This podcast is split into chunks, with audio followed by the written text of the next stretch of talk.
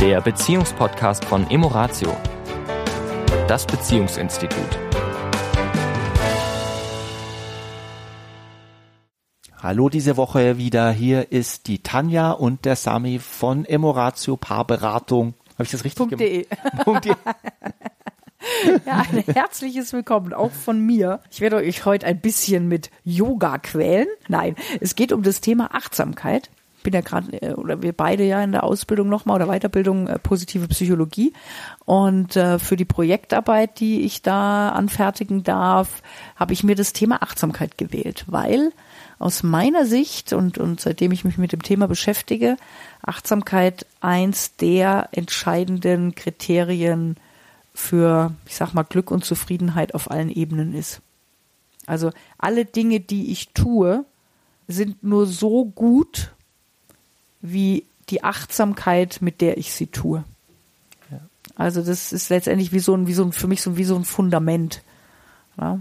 Was ich da sehr interessant fand, und das hat ja oft auch mit Kommunikation in Beziehungen zu tun, weil wir ja oft hauptsächlich Frauen haben, die ja oft sagen, mir fehlt so die geistige Nähe zu meinem Partner. Ja. Und jetzt finde ich es ganz interessant, weil ich dazu eben die, die Yoga-Sutras des Patanjali mal wieder zur Hand genommen habe und gelesen habe. Und finde es einfach so spannend, weil es ist eine uralte Schriften. Und er beschreibt da die fünf Grundzustände unseres Geistes, also unseres, unseres Kopfes sozusagen. Ne? Die unterste Stufe, und die kennen wir alle, nennt sich quasi oder ist die Definition deprimiert und unklar.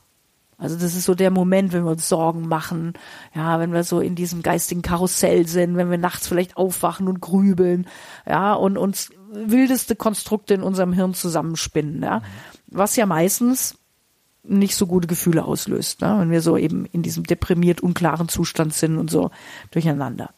Die nächste Stufe, das ist so dieses Zerstreutsein. Das heißt, ich mache irgendwas, bin aber überhaupt nicht bei der Sache, meine Gedanken springen hin und her und dann passieren mir eben auch Fehler oder ich vergesse was oder ja, äh, passieren einfach Dinge, wo ich dann vielleicht auch sage, so ein Mist, Mensch, ah, hätte ich mich mal ein bisschen konzentriert, ja, also dieser zerstreute Geist. Ne? Und dann die nächste Stufe ist der gesammelte Geist, also ich konzentriere mich auf was, also ich höre zum Beispiel einen Vortrag an und höre zu und entdecke aber hin und wieder, ah, jetzt doch mal kurz mein Gedanke abgeschweift, ne? aber ich komme wieder zurück. Also ich bin so einigermaßen gesammelt auf das, was ich da gerade tue oder höre. Na, dann die vierte Stufe ist quasi dieses vollkommen konzentriert. Man könnte es auch mit diesem Flow so ein bisschen in Verbindung bringen. Das heißt, ich bin voll bei der Sache, ich bin im Hier und Jetzt. Ja, ich, ich äh, denke eigentlich nur an das, was ich jetzt wirklich gerade tue. Ein toller Zustand. Ja. Und der oberste ist dann eben ganz ohne Gedanken, was vielleicht der ein oder andere in einer Meditation oder so auch mal erreicht. Ja, aber ich glaube, wichtig ist oder warum mir dieses Thema so gefallen hat für ein paar Podcasts ist, ähm, dass ja oft, wenn einer zum Beispiel das Bedürfnis hat, vielleicht jetzt gerade ein Gespräch zu führen und bitte nicht immer unbedingt nur Streitgespräch, sondern er hat vielleicht irgendwas erlebt und möchte es dem anderen erzählen. Und der andere ist jetzt gerade in einer dieser zwei untersten Stufen. Ja. ja, also entweder gerade mit was völlig anderem beschäftigt und oh, vielleicht in Sorgen und Gedanken und uh, ja, oder eben total zerstreut und die Gedanken springen hin und kann sich überhaupt nicht konzentrieren auf das, was der andere gerade erzählt. Ja. ja, dann spürt es der andere natürlich und, und fühlt sich nicht wertgeschätzt, nicht gesehen, äh, frustriert. Und wenn das natürlich dann zu oft in Beziehungen vorkommt, dann führt das auch dazu, dass einfach die Beziehung natürlich auch ja schlechter wird. Mhm. Ich fand das einfach so interessant, diese Achtsamkeit dafür zu haben, was ist denn in meinem Kopf eigentlich so los? Und wie oft befinde ich mich in einem dieser vier geistigen Zustände? Ja. Und überwiegen vielleicht eher die unteren zwei oder überwiegen eher die oberen zwei? Oh, oh, ich, fühl, ich, fühl, ich fühle mich gerade ertappt. ja, wobei zum Beispiel auch ein sehr konzentrierter Zustand ja auch manchmal nicht so günstig ist, weil ähm, je nachdem, in welchem Kontext, wir ja links und rechts dann vielleicht manchmal auch nichts mehr mitkriegen. Hm. Ja? Also äh, das ist ja, äh, da geht's mir auch wieder um die Achtsamkeit, um die also Bewusstheit also, festzustellen, wo bin ich denn gerade unterwegs. Also eins kann ich dir sagen, für mich ist das Thema nicht ganz neu und doch bin ich bei weitem nicht so äh, so tief drin wie du. Und das meine ich nicht nur geistig, sondern ich meine, du meditierst ja fast jeden Tag, du machst Achtsamkeitsübungen. Also ich bewundere dich da wirklich für deine Disziplin auch. Ähm, so, da bin ich noch ganz weit weg von dir. Was ich aber wirklich, äh, wenn ich in dem Zustand bin, der, der über diesem zerstreut ist, also gesammelt, wenn ich weiß, wenn ich wirklich bei mir bin, mit, mittig, das sind ja immer nur Wörter, weiß, was auf was so vor mir ist, also was ich zu tun habe, wie ich es tun werde. Und wenn ich das mit einer Ruhe und Gelassenheit angehe, ohne mich zu verrückt zu machen, weil ich eigentlich schon beim nächsten bin, ja, oder noch bei dem, was ich noch nicht zu Ende gebracht habe, bin, oder was auch immer, wenn ich diese Zustände habe, dann mag ich mich gar nicht. Ich mag mich wirklich gerne, wenn ich in diesem gesammelten Zustand bin und dann gelingen mir die Dinge auch wirklich mm, gut. Mm. Und äh, das ist wirklich, äh, ich, ich kann, habe jetzt überhaupt keine Verhältnismäßigkeit, wie oft und wie wenig, aber eins kann ich definitiv sagen, das tut richtig. Und das tut eben auch in Beziehungen gut. Ja, natürlich. Ja, also je klarer der Geist ist, je, je bewusster und präsenter ich immer wieder, und bitte, wir reden nicht immer absolut, ja, es ist mhm. alles immer relativ, ja.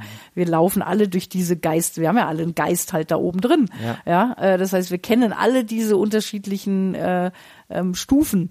Und die Idee ist halt immer wieder, ja, auch zu gucken, wie kann ich mich durch eben entweder Achtsamkeitsübungen, dass ich konkret was mache, das ist das eine, aber auch so durch diese Achtsamkeit im Alltag, ja, also immer wieder zu sagen, okay, jetzt ähm, mache ich mir gerade, äh, was weiß ich, koche ich mir gerade einen Tee.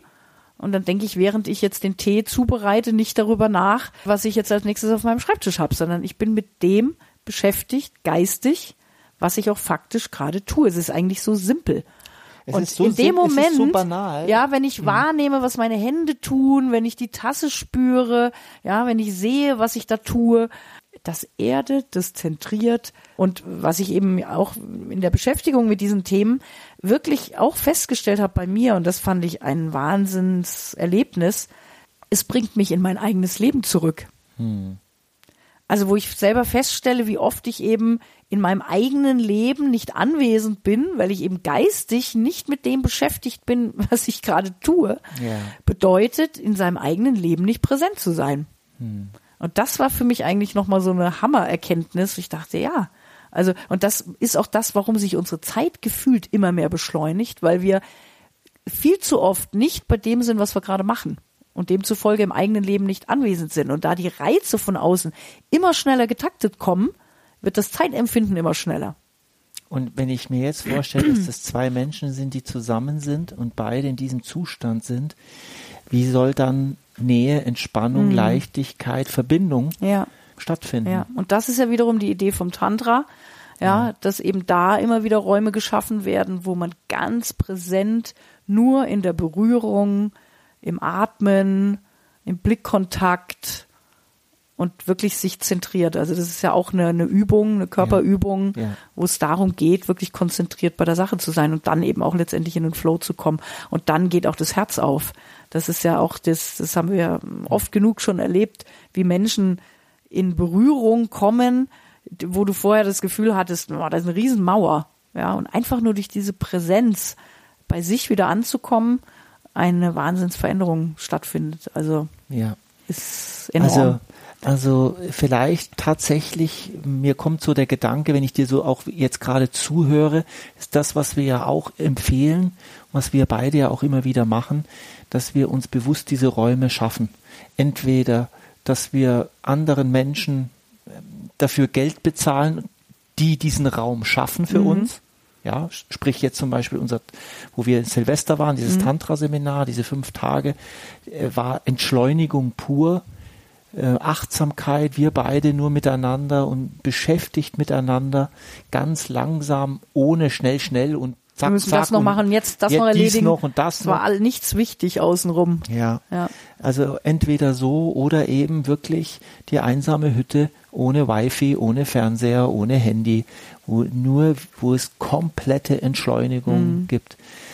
Denn mit, wenn ich jetzt an unsere letzten vier, fünf Coachings denke, und an das, äh, an die Paare jetzt im Paarseminar. Dann waren alle mit diesem Thema Alltag, Arbeit, Kinder, Hobby, Freunde so beschäftigt, dass kaum Raum für Zweisamkeit mhm. da war. Und wenn dann Fenster da war, dann musste es auch ganz schnell auch dann funktionieren. Und mit irgendwas gefüllt sein. Ja, beziehungsweise, ja. wenn dann die Zeit füreinander da war, dann muss jetzt aber auch Nähe. Mhm. Also auch das geht ja auch nicht mit dem Schalter kurz mal umgelegt. Ja, ja. schwierig. Ja. Ja. ja. Ja, und vielleicht ist das auch der Grund, warum, aber das ist nochmal ein, ja, ein anderes Thema, wir schließen für heute. Ja. Ne, das Thema Sexualität. Für Männer ist das oftmals leichter, über den Körper und die Sexualität ins Hier und Jetzt zu kommen. Ja. Na, und, und Frauen tun sich mitunter, weil sie dann noch mehr im Kopf sind und, und diese, diese, sozusagen, diese Schaltverknüpfung nicht ganz so vorhanden ist, zumindest nicht in unserer Zeit heute. Mhm. Ja, dieses Abschalten und dieses eben, ja, durch den Körper wieder ins Hier und Jetzt zu kommen. Ne? Mhm. Also das ist ja auch so das, wo immer so die, der Haken ist. Mhm. Aber da machen wir einen anderen Podcast mal drüber. Sehr gerne. In diesem Sinne, eine schöne und bitte achtsame Woche für euch. Jawohl, bis dahin. Ciao. Tschüss. Das war der Beziehungspodcast von Emoratio, das Beziehungsinstitut.